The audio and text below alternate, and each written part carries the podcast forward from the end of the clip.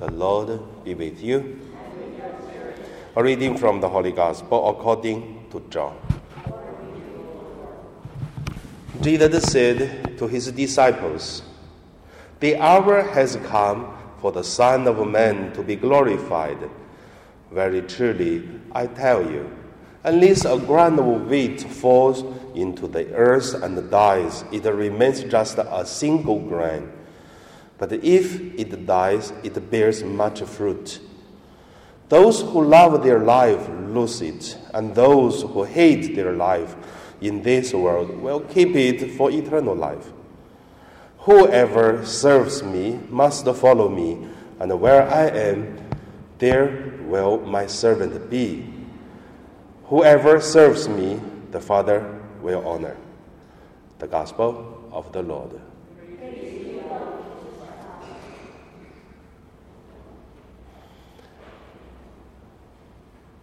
So today my meditation name is uh, the seeds and the holiness. First, let us look at uh, the seeds.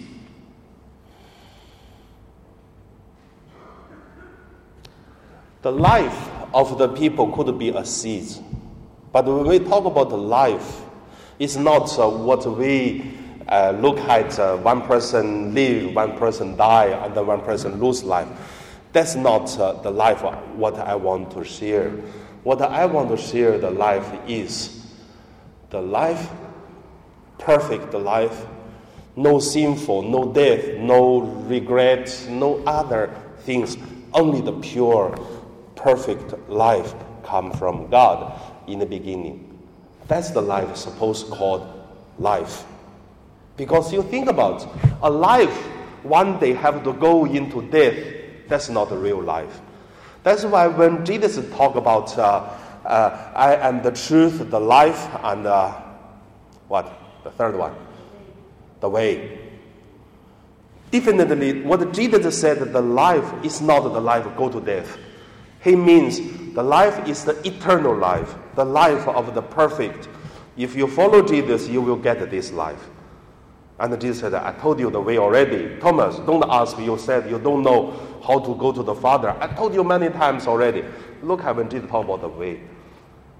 When Jesus talk about the truth, it's not uh, what is real, what is the fake. No.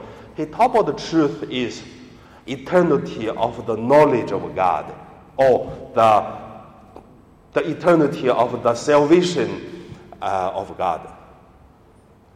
So many times, if we put uh, the words with eternity, that got meaning. But something is cannot be eternity is not uh, what we talk about.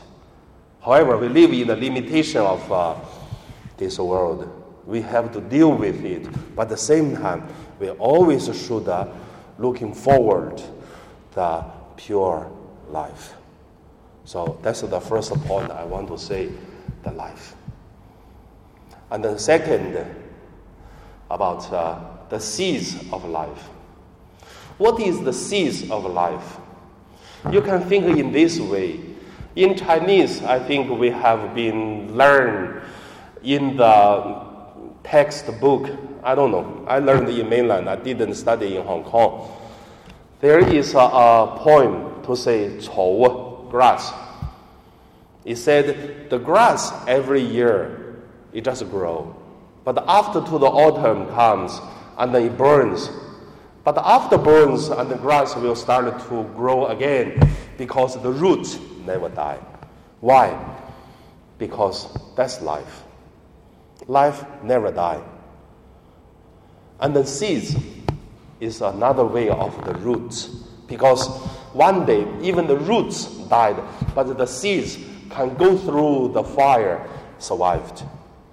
If you go to Australia, you will know every year there is a bushfire.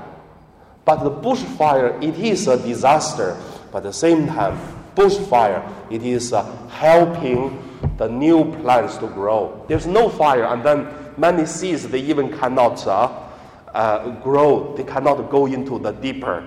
And then they give the rich uh, fertilizers for these uh, things to grow up, the ashes. So you look at it, it's very interesting. The seeds can go through the fire, even did not die. So seeds of life, same like our salvation life.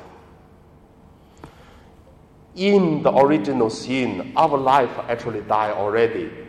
But immediately, God promised one day there will be a woman that uh, give birth, and then this son, her son, will step on the head of this snake.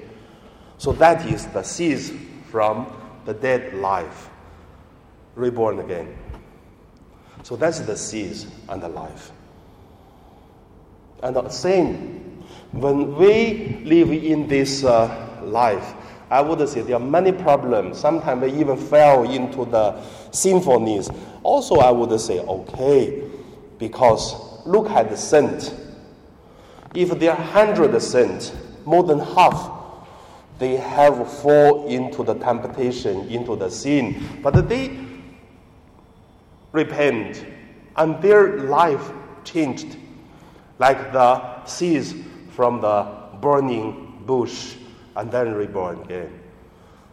So today, Jesus talk about uh, if one grain of wheat died, it's just one grain of wheat. But if one grain of wheat died and then started to grow, it will produce more fruits. That's the third point I want to say. The seeds with our holiness, the ancestors. Chinese has a very interesting belief that the people who pass away, we don't talk about their symphonies, their problem, but we talk about their holiness, their perfect perfection, because we said die already erase every fails and then just remain good. That's the basic belief of the Chinese. But go a little bit higher or go deeper a little bit we don't talk about good or bad, sinful or holiness. We talk about is there is a special gift to the family. Means the ancestors has the power on the family. Like uh, um, two days ago, two days ago, I remember there is uh, one lady or one man, no, one lady one lady tell me, he said, Father, you know, I asked one of our choir member, did another lady is your sister? Because she knew one lady. She knew this one. But she doesn't know that's um, two sisters. Looks similar. The way to speak similar. And then the, the dressing similar. And then they found maybe they are sisters. And then she just asked, it is true they are sisters in different parish, in different uh, ways showed up. And then, I just tell that lady, I said, look, God, sometimes I rather do not ask who is that. But when she asks, it is true. Why? Because they are very similar in everything. So that's the sisters. How about the parents? We learn a lot of things from our parents. Sometimes we don't realize but one day I remember, that's many years ago. I remember one person tell me, he said, Do you know the way you walk like your father? I said, I never, I never see how do my father walk. But um, you just learn how to walk like your father.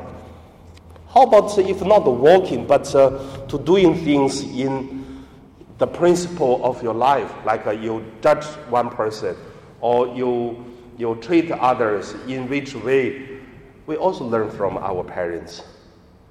So that will be very interesting thing to look at. Some family are very, very work very hard. Some family may is always sensitive, do not want to harm anyone. Some families they may be always angry with uh, the people, but very strong. So you will see one family has one gift from God. So, from this, I would say, very interesting to look at the seeds of the holiness.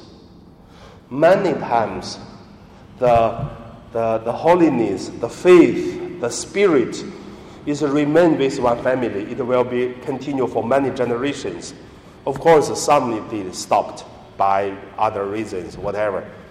But however, I would say, today, also today, it is the time, let us remember, in our life, many people influenced us, influenced our life.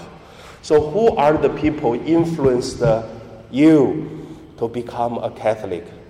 Who is the person which is uh, making you feel, I want to become this person which is such good in the view of everyone, such holy and such joyful, peaceful in the whole life?